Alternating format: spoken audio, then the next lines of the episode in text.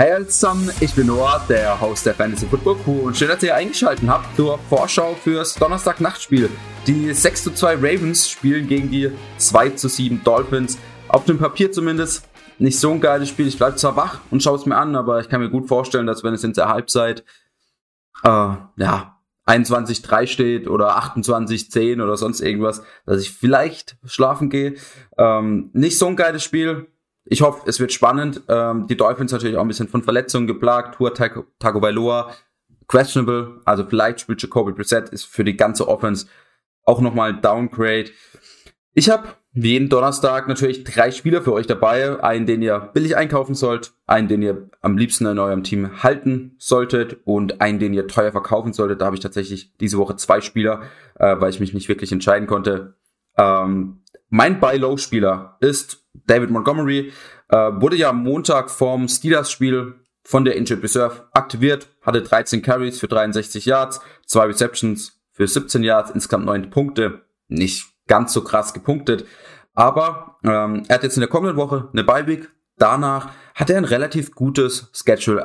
Allgemein das erste Spiel direkt gegen die Lions, das war sein letztes Spiel vor der Verletzung, hatte in dem Spiel 23 Carries für 106 Yards und zwei Touchdowns, insgesamt 22,6 Punkte. Ähm, und kommt natürlich bei David Montgomery einfach auch auf den Preis an. Äh, ich habe so das Gefühl, dass Justin Fields ein bisschen auftaut langsam, also dass er sich mit diesem NFL-Speed, wo viele Experten auch oft sagen, äh, langsam dran gewöhnt und gut spielt. Äh, ich glaube, PFF hat ihn jetzt für die Woche 10, nee, Woche 9 war das ja, die letzte Woche, äh, war den ihr höchst gerankter Quarterback gewesen. Der zweithöchst gerankte war Baker Mayfield, der auch ein gutes Spiel gemacht hat. Das heißt, Justin Fields spielt wirklich besser. Jetzt hat er die Bye Week nochmal, wo er nochmal ein bisschen mehr dazulernen kann. Ich habe ein gutes Gefühl, dass die Offense besser wird und das ist natürlich auch immer gut für den Running Back, weil es einfach mehr Scoring Opportunities gibt. Äh, wie schon gesagt, es kommt einfach auf den Preis an. Ich habe mir ein paar Rankings angeschaut und auch das, weil ich so in den Ligen, wo ich spiele, mitkriege, äh, wird Montgomery eher so als 25 bis 30 Running Back gesehen oder gerankt. Und ich würde auf jeden Fall sagen, er ist ein Top 20 Running Back für Rest of Season. Ähm, ich würde ihn lieber haben als einen Josh Jacobs, als einen Antonio Gibson, als einen Melvin Gordon, als die Rookie Running Backs Michael Carter oder Javante Williams. Das heißt, ähm, für mich wäre er auf jeden Fall in diesen Top 20 und wenn er tatsächlich einen von diesen, ja, 25 bis 30 Running Backs habt oder 20 bis 30 Running Backs mit Josh Jacobs, mit Antonio Gibson, dann würde ich versuchen, hier eins zu eins den Trade zu machen. Äh, vorausgesetzt natürlich, dass ihr nicht unbedingt jetzt diese Woche einen Sieg braucht, weil David Montgomery diese Woche eine Bye-Week hat. Äh, für die Leute, die schon länger Fantasy Football spielen oder zumindest letztes Jahr schon Fantasy Football gespielt haben, können sich dran erinnern, David Montgomery letztes Jahr in den letzten sechs Spielen, da hatte er natürlich auch ein sehr, sehr gutes Sketchbill für Rest of Season. Dieses Jahr aber auch ganz gut, ähm, war er über die letzten sechs Spiele, glaube ich, der Running Back Nummer eins oder der Running Back Nummer zwei. Also richtig krass abgeliefert, fast jede Woche mindestens 20 Punkte geholt. Ähm, ich würde jetzt nicht sagen, dass ihr euch darauf verlassen könnt, dass er das dieses Jahr wieder macht, aber ich halte es zumindest in gewisser Weise für möglich, dass er ähnlich viele Punkte holt. Vielleicht als Top 12 Running Back jetzt in diesen letzten sechs Spielen finish, wenn er ihn jetzt für Running Back 2 Preis bekommt, würde ich da auf jeden Fall zuschlagen. Mein Spieler, den ich halten würde, da kann ich theoretisch auch eine ganze Mannschaft dazu nehmen, äh, sind die Cowboys-Spieler. Ich habe mir jetzt CD Lamb rausgepickt, einfach weil er vermutlich am teuersten ist oder teuersten war. Ähm, und zwar, genau, CD Lamb letzte Woche 3,3 Punkte. Ich habe mir die letzten drei Spiele angeschaut, nie weniger als zweistellig Punkte, 16,8, 31,6 und 14,2 Punkte. Ähm, um das jetzt wieder auf die ganze Offense zu beziehen, sowohl Dak Prescott, Dak Prescott hat, glaube ich, am Ende noch ganz gut gepunktet, weil er nochmal zwei Touchdowns gemacht hat. Ähm, aber auch da sind Manager bisschen misstrauisch, okay, was bedeutet das jetzt? Ist die Offense vielleicht doch nicht so gut? Äh, Dak Prescott hat ja trotzdem äh, gestruggelt ein bisschen. Ähm, und äh, Mary Cooper hat auch nicht gut gepunktet, hat glaube ich nur vier, fünf Punkte gemacht. Das heißt, die, die, wenn ihr die Cowboy-Spieler in eurem Team habt, behaltet die einfach, versucht die jetzt nicht wegzutraden. CD Lamb für mich immer noch ein Top 10, Top 12 Wide Receiver, Mary Cooper für mich immer noch ein Top 20, Top 24 Wide Receiver und Jack Braskett für mich immer noch ein Top 10, Top 8 Quarterback. Äh, das heißt, wenn ihr die Spieler habt, behaltet sie auf jeden Fall. Die spielen auch diese Woche gegen die Falcons und die Falcons Defense ist nicht gut. Das heißt, ähm, man kann von einem Bounce-Back-Game hoffen. Und wenn ihr die Cowboy-Spieler wegtraden wollt, dann wartet lieber diese Woche noch ab und tradet sie nächste Woche. Mein Sell-High-Spieler, beziehungsweise ich habe zwei Sell-High-Spieler ja, ähm, aber ähnliches, äh, ähnliche Situation, deswegen habe ich die zusammengepackt und zwar sind es Jordan Howard und James Conner. Ähm, und liegt einfach daran, dass sie jetzt Value haben, weil ein anderer Running Back in ihrem äh, Backfield verletzt ist. Ich fange an mit Jordan Howard, ähm, hatte die letzten zwei Wochen 17,7 und 13,1 Punkte gemacht. Ähm, und ich glaube, Howard ist jetzt für die nächsten ein, zwei Wochen, solange Miles Sanders noch raus ist, tatsächlich eine gute Option. Ich weiß nicht, wo wir ihn diese Woche gerankt haben, aber ich würde ihn grundsätzlich in diese, mal schauen, wo Nils ihn gerankt hat. Nils hat ihn im Moment auf der 29 gerankt. So würde ich ihn auch ungefähr einschätzen. Also ich glaube, so Low-End Running Back 2, vielleicht, äh, oder in dieser Flex Running Back Range, würde ich ihn einschätzen. Äh, da holt er die Punkte, er kriegt die Carries in diesem Backfield und falls ihr jetzt Siege braucht, ihr steht 3 und 6 oder 4 und 5 und in eurer Liga gibt's nur vier Playoff-Spots oder sowas, ähm, dann äh, holt euch vielleicht auch einen Jordan Howard billig tatsächlich ähm, und versucht mit ihm jetzt die nächsten ein, zwei Wochen Siege zu holen.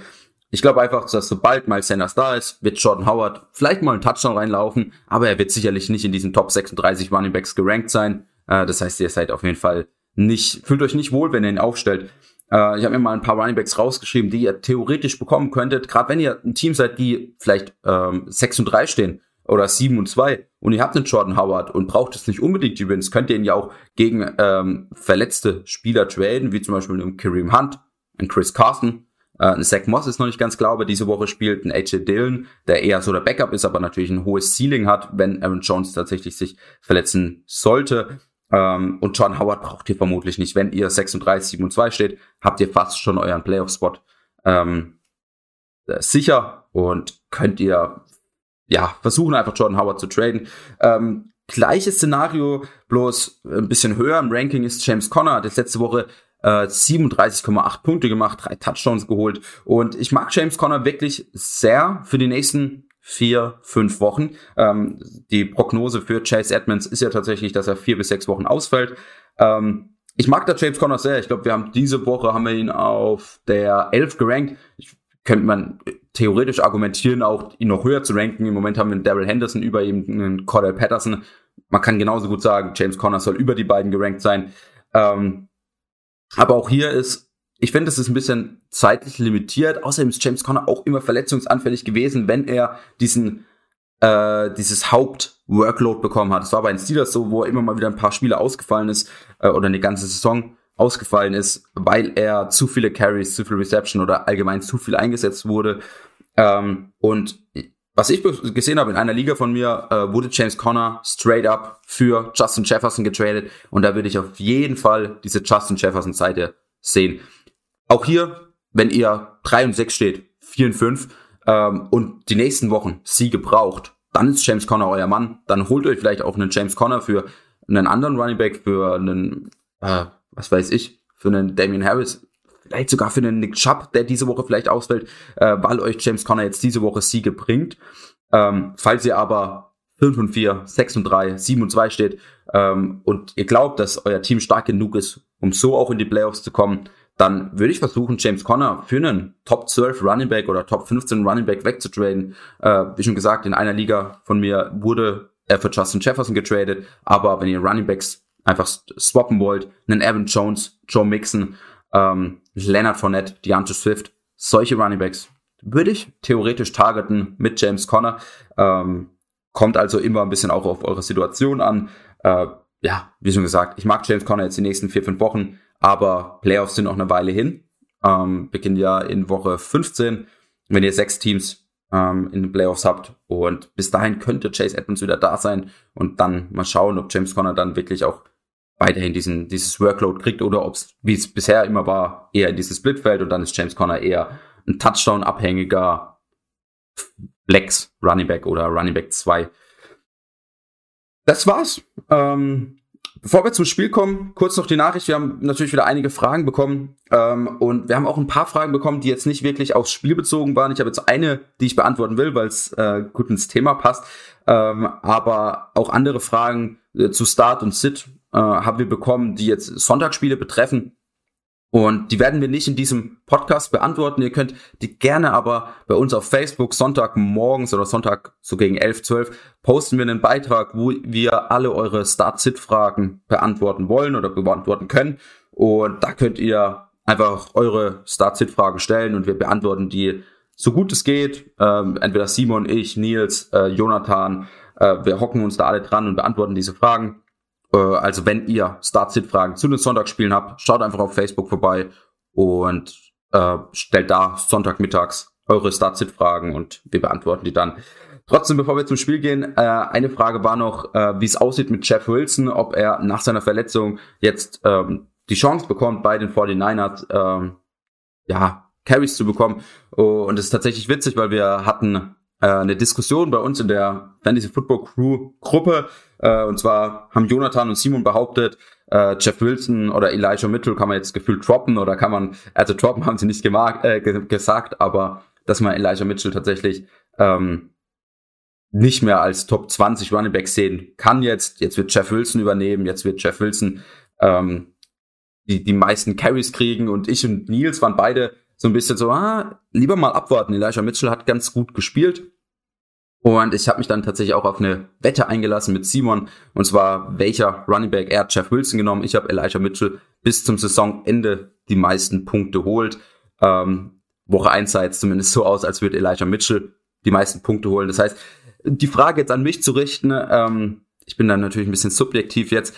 Ich glaube, Jeff Wilson ist ein guter Running Back oder ein solider Running Back. Ich glaube tatsächlich aber, dass ähm, dieses 49ers Backfield so ein bisschen mit dieser Hot Hand geht, was viele Coaches auch immer sagen. Das heißt, ähm, Elijah Mitchell hat jetzt die letzten vier, fünf Wochen sehr gut gespielt. Und solange er weiterhin so gut spielt, wird er auch die meisten Carries kriegen, er wird die meisten Touches kriegen, er wird der Running Back 1 sein. Und dann wird Jeff Wilson keine große Rolle, äh, Rolle spielen. Falls Elijah Mitchell aber einen Fehler macht, einen Ball fummelt, ähm, einen Ball nicht fängt und er führt zur Interception und dann kommt Jeff Wilson aufs Feld und er spielt gut, vier, fünf Yards per Carry, macht einen Touchdown, äh, macht Big Plays, dann könnte ich mir auch gut vorstellen, dass Jeff Wilson der Running Back Nummer eins für die 49ers wird. Ähm, ist ein bisschen gegamble immer bei den 49ers, weil es natürlich dann, sobald Jeff Wilson es hat, genauso wieder in die andere Richtung ähm, swappen kann. Also sobald Jeff Wilson dann wieder einen Fehler macht, ist es Elijah Mitchell oder ein Trey Sermon oder sonst irgendjemand. Ähm, ich würde Jeff Wilson in meinem Kader behalten, wenn ihr genug Plätze habt in eurem Roster. Aber ähm, ja, ich glaube, eine Fantasy-relevante Rolle kriegt er nur, falls Elijah Mitchell sich verletzen würde oder er ähm, irgendwas verkacken würde. Das ist meine Meinung. Ähm, Simon hat da oder Jonathan haben da vielleicht eine andere Meinung. So sehe ich das.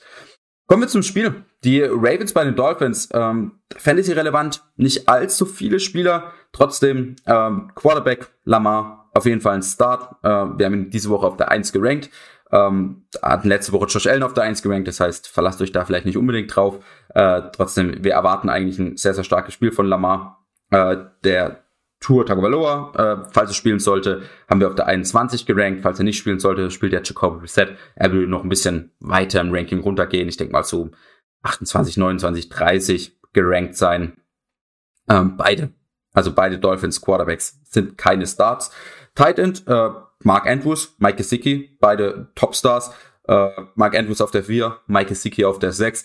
Äh, auch wenn die Offense struggelt, ähm, der Dolphins, also sowohl mit Tour als auch mit, mit Preset. Gesicki kriegt einen Haufen Targets, letzte Woche einen One-Hand-Catch gehabt, der äh, phänomenal aussah. Ähm, er hat seinen Platz da in diesen Top 6, Top 7 Titans auf jeden Fall verdient. Wir würden ihn da aufstellen. Äh, er kriegt Targets, er ist super safe. Ähm, ja, äh, stellt ihn auf, wenn ihr ihn habt. Zu äh, den Running Backs und ich glaube, da ist ein bisschen, oder da ist die äh, größte Diskussion natürlich mit Miles Gaskin. Äh, haben uns auch zwei Fragen erreicht. Einmal, ob Gaskin ein Start ist und äh, was wir von Gaskin tatsächlich halten. Äh, Nils ist ja ein tatsächlich, äh, Nils ist ja ein relativ großer Fan äh, von Miles Gaskin. Äh, liegt vielleicht auch daran, dass er ihn in unserer Home-Liga hat und dann natürlich ein bisschen immer mitfiebert. Äh, wir haben diese Woche auf der 23 gerankt, also so ein Running Back 2. Das heißt, die Frage, ob er ein Start ist, auf jeden Fall. Äh, kommt aber auch immer auf die anderen Möglichkeiten aus äh, an. Wir würden ihn zum Beispiel vorne Devonta Freeman äh, starten, vorne Alex Collins, vorne Singletary, Antonio Gibson. Äh, falls ihr Chubb oder Dearness Johnson habt, ähm, da ist ja noch nicht ganz klar. Ich gehe eher davon aus, dass Chubb nicht spielen wird. Ähm, also falls ihr Chubb und Gaskin habt, ich würde Gaskin aufstellen. Ähm, ich würde ihn allerdings hinter den Denver Running Backs aufstellen, hinter Michael Carter, hinter Daryl Williams, hinter Damian Harris, ähm, einfach um ihn so ein bisschen einzuordnen. Und auf die Frage, was wir von Gaskin halten, ähm, er hat letzte Woche ähm, 12,7 Punkte gemacht, mit Touchdown, glaube ich, war das. Äh, genau, mit Touchdown. Äh, er hat nicht ganz so gut ausgesehen, obwohl er nur gegen die Texans gespielt hat. Er hatte 20 Carries für 34 Yards, also 1,7 Yards per Carry. Das ist sehr, sehr wenig.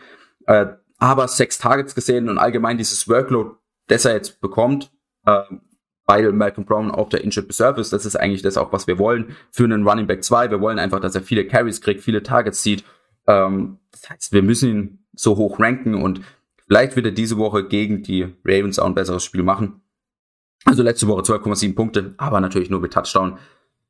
Ähm, ja, ich, ich sehe es schwierig. Ich glaube, für die nächsten zwei, drei Wochen, solange Malcolm Brown noch verletzt sein sollte, ist er ein solider Running Back 2. Falls Malcolm Brown zurückkommen sollte von seiner Verletzung, von der Injured Reserve, dann wird er eher wieder in diese Flex-Range rutschen, wo er so ein bisschen Boom or Bust ist, also wo er mal die Wochen hat, wo er äh, auch vielleicht auch Touchdowns macht und dann 17, 18, 19 Punkte macht, aber er wird auch wieder Wochen haben, wo er eher drei, vier, fünf Punkte macht. Jetzt vorerst mit Malcolm Brown auf der Injured Reserve auf jeden Fall ein Top 24 Running Back.